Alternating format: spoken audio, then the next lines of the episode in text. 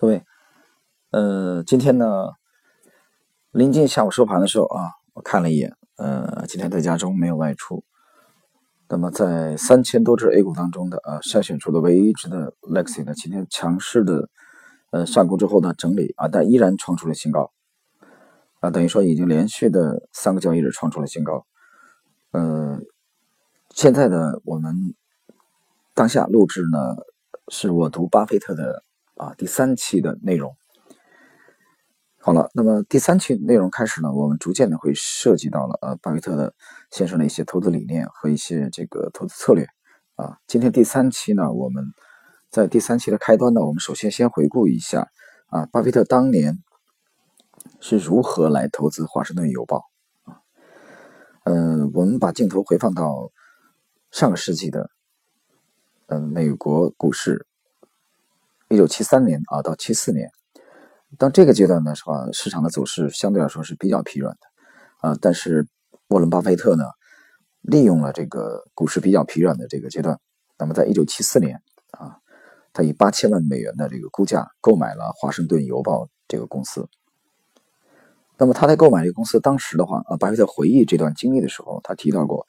啊，如果当时你去问一百位啊分析家当中的任何一位。该公司到底值多少钱？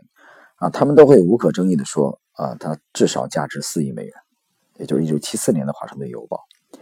然而，你按照这个，啊，经典投资理论呢，按照贝塔值和现代证券投资理论，啊，证券投资组合理论这些体系，巴菲特呢，并没有啊去遵循啊所谓的贝塔值和现代证券投资理论。他们呢，用了八千万美元买下了华盛顿邮报，就是呃，对不起啊，口误啊，用了四千万。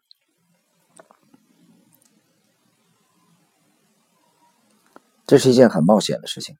尽管当时这个公司呢，实际的估值啊高达四亿美元啊，但是呢，它的股价呢啊，它有可能会面临着后续的一些波动啊，这是他当时入股华盛顿邮报的时候的。呃，当时的这个情景，你其实也就是从这个案例的分析开始啊，我们呃发现沃伦巴菲特呢已经走上了一条啊与绝大多数的市场人士啊分析人士所完全不同的道路啊，也就是走上了他个人印记啊非常浓烈的一条价值投资之路。那也就是说，他对现代的金融投资理论的三项主要的这个要素，哪三项要素呢？啊，分别是风险多元化以及有效市场假说啊。有效市场假说在上一期啊，我读巴菲特第二集的时候，我曾经提到过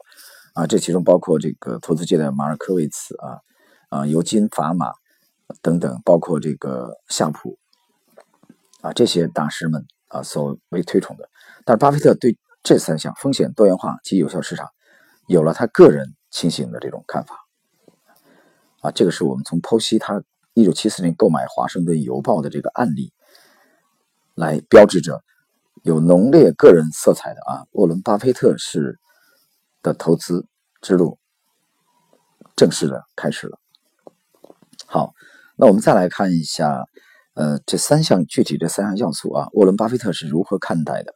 第一个，刚才我们谈到了，第一个是风险，第二多元化，第三个是有效市场。首先，我们来看第一个，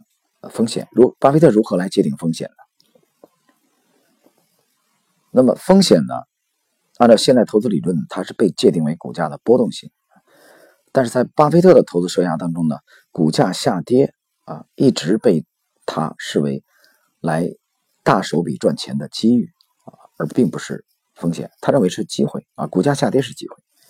股价下挫实际上降低了巴菲特投资的风险，而不是增加了风险。那么他在这里，他曾经指出过，作为企业的所有者，我们认为。作为股票持有者也是这样，学术界对风险的定义实在有失水准，以至于近乎无稽之谈。也就是说，巴菲特对风险啊，他是有个人的定义，这个是和传统投资界是不同的。他怎么认为的呢？他认为风险是受到损害或伤害的可能性，它是企业内在价值风险的一项要素，而不是股票的价格行为。啊，巴菲特说，真正的风险是投资的税后收益是否将给投资者带来至少与他开始投资时一样的购买力，还要加上原始投资股本所能带来的利息收益。那么，按照巴菲特的观点呢，损害或伤害来源于对四项主要要素的错误判断，而这四项要素将决定你投资的未来利润。啊，哪四项要素呢？那，巴菲特这里提醒了我们啊，第一，企业长期经特经济特征是否可以肯定的被给予评估；第二，管理层是否可以肯定的被评估；第三，管理层是否可以被充分信赖，保持渠道畅通，啊，使收益得以从企业转入到股民手中，而不是被据为己有；第四，企业的购买价格。啊，我们发现对沃伦·巴菲特而言。风险与投资者的投资时间，啊，投资时间的阶段密切相关。那进他进一步解释说，如果你今天买了一种股票，并打算明天卖掉它，那么你就进入了一桩风险买卖。预测股票短期涨跌的机会，成功的机会不会比你掷硬币预测的结果好到哪里去。呃，我们谈到这里的话，我不禁要这里引申开来啊，这里边我们已经。很清晰的啊，看出了价值投资派的这个沃伦·巴菲特先生他的风格啊，和传统的技术分析这个派别的呃差异啊，或者叫分歧啊。比如说，他认为呃股票短期的涨跌的这种价格几乎是不可以预测的。那或者我们可以理解为他的短线的呃，如果套用中国股民非常熟悉的术语来说，那就是说他的短线的水平实在是不怎么低。啊，所以他怎么做呢？那巴菲特告诉我们啊，如果你延伸你的投资时间段啊，从短期的啊几天延伸到几年，并假设你刚开始的购买就是明智的，那么你卷入危险交易的可能性就大大减小了。这是意味深长的一件事。所以说啊，巴菲特认为啊，你去。买入之后持有一家公司的时间拉长以后啊，反而可能降低你的风险。当然有一个重大的前提条件，他所筛选并购买的这些标的啊都是非常优质的标的，就未来几年的啊当下被低估的品种啊，或者是高成长的品种。他用相对长期的持股来抵消市场的风险啊，这一点呢和传统的这种啊以这个中短线买卖为主的。呃，这个思路呢是有相当的这种区别的。好，这是我们谈的他对呃三项要素的第一项风险的这个理解。我们再来看对多元化的理解啊，巴菲特是如何看待多元化呢？在这个问题上呢，他又与传统的现代投资理论唱了反调。因为我们知道，传统的投资理论认为多元化投资组合，它的好处就是降低个股的价格波动。但问题是，巴菲特对个股的价格波动他不感兴趣。啊，我们借用巴菲特的原话，我们认为，如果投资者提升他对企业的关注度，并且提高他对企业状况的满意度，然后再购买他们的股票，那么集中投资的策略反而会降低风险。这就是说，通过有目的的将注意力集中在几家有选择的公司上，你有可能对他们进行密切的研究。掌握其内在价值，你对公司了解的越多，你可能遭遇的风险越小。巴菲特进一步解释说，多元化只是起到无知的作用啊！如果你想让市场对你不产生任何坏的作用，你应当拥有每一种股票，这样做也没有错。这对那些不知如何分分析企业情况的人来说啊，是一种完美无缺的战略。所以从许多方面来看呢，现代投资理论它保护了那些不知道也不懂得如何评估企业的投资者，但这种保护是有代价的。按巴菲特的理解，所谓的现代投资理论啊，会告诉你如何计算平均值，但我想的是，任何一个五年级的学生都知道如何计算平均数。啊，这是巴菲特的啊最多元化的这个理解。好，我们再来看第三个要素，就是。巴菲特如何看待有效市场理论？那么，巴菲特他与有效市场理论的主要的分歧点在于，啊，他认为他没有为那些全面分析可得信息，并由此占据竞争优势的投资者提供成功的假定前提。市场经常是有效的这一观察是正确的，但由此得出结论说市场永远是有效的，这错了。这两个假设的差别，如同白天与黑夜。但是呢，有效市场理论啊，英文的缩写是 EMT，在商学院啊，尤其是西方的商学院，仍然被奉为神旨啊，奉若神明，就认为是绝对正确的。巴菲特对此呢，讽刺道：“很显然，这种对学生和容易轻信的投资专业人士的不负责的态度，对我们和其他追随格雷厄姆的人来说是最大的帮助。”因为他们吞食了有效市场理论的苦果。格雷厄姆呢，这里解释一下，是巴菲特先生的导师，啊，对他一生影响可以说最大的一位，啊，也就是这个《聪明的投资者》呃的作者。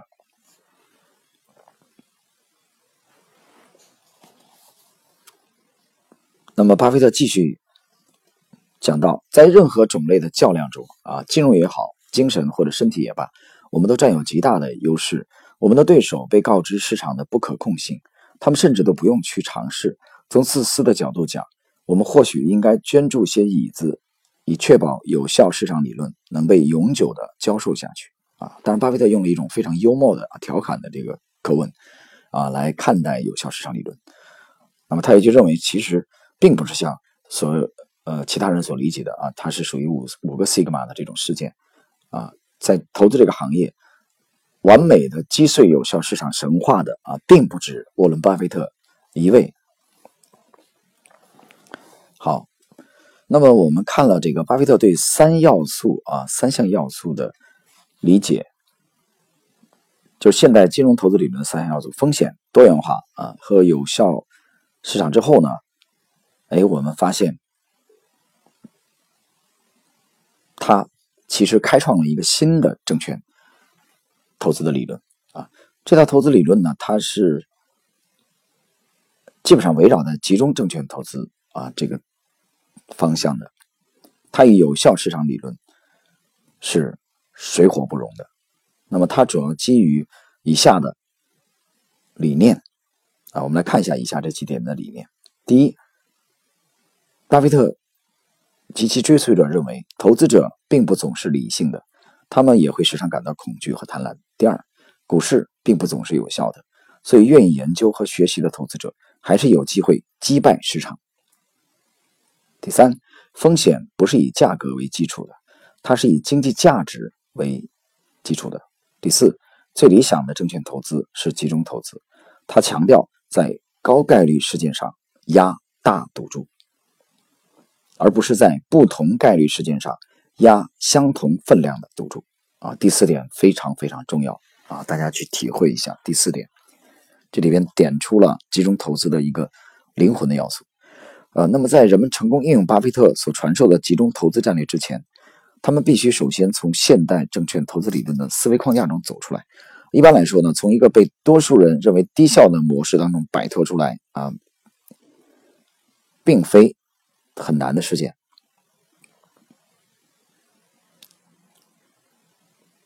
幸运的是，我们不必从事瓦解现代证券投资理论的工作。未来的事实将会令其土崩瓦解。啊，如果我们听取巴菲特的忠告，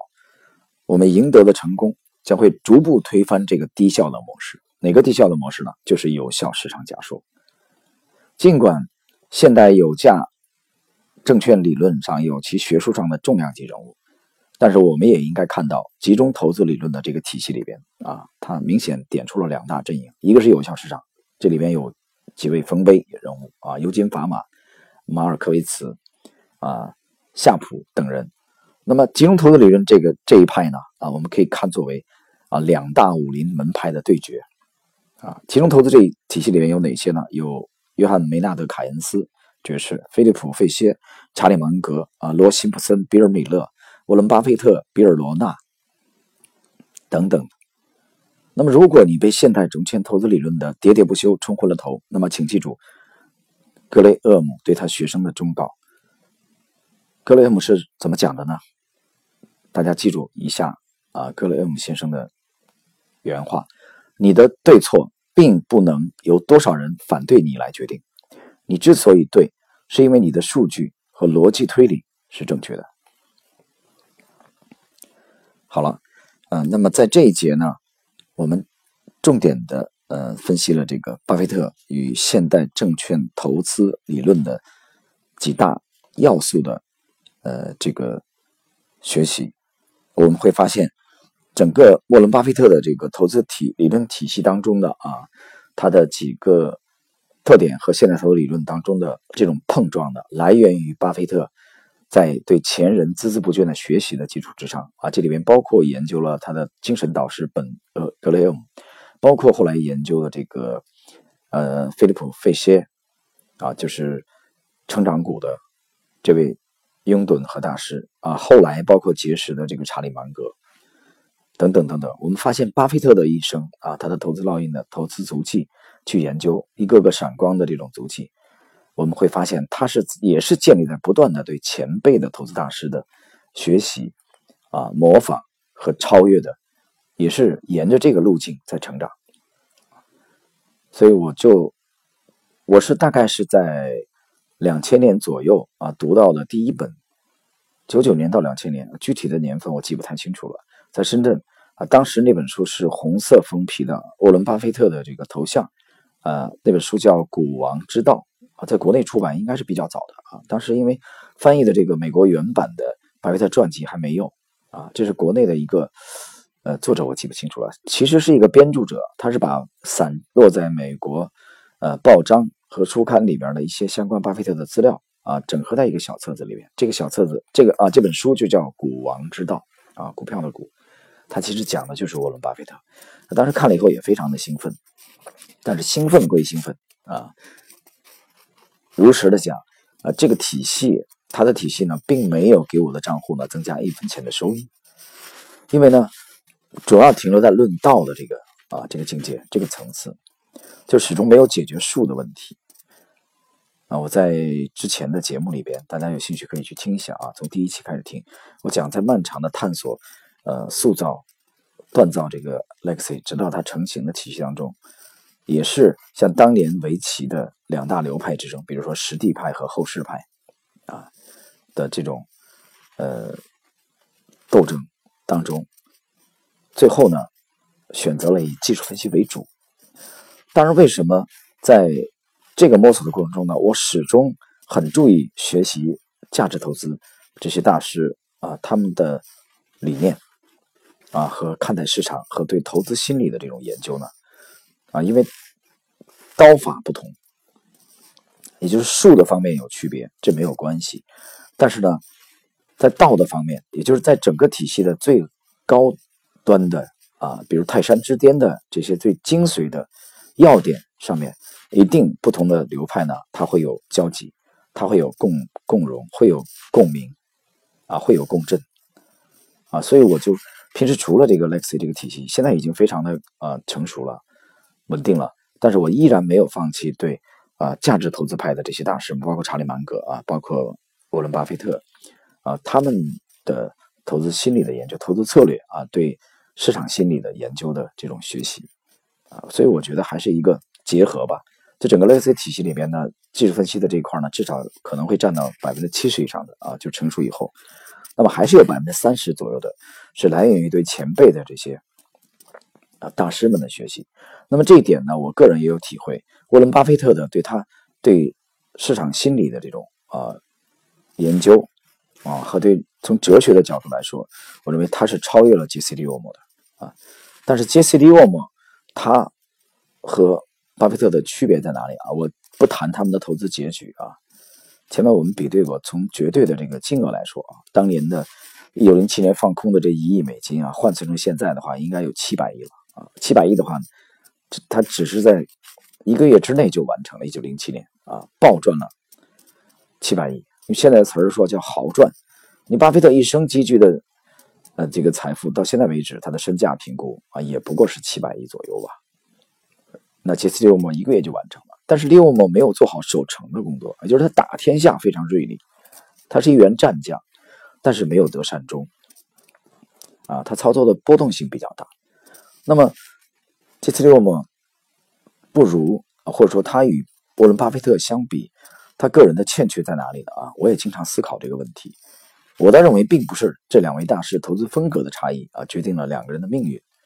我觉得并不是投资风格方面，我认为是对个人的这种管理。啊，我们再说的呃深层次一点，我认为在哲学的层面。啊，在哲学的层面，杰西·利沃姆是他的厚度是远远的逊色于沃伦·巴菲特的。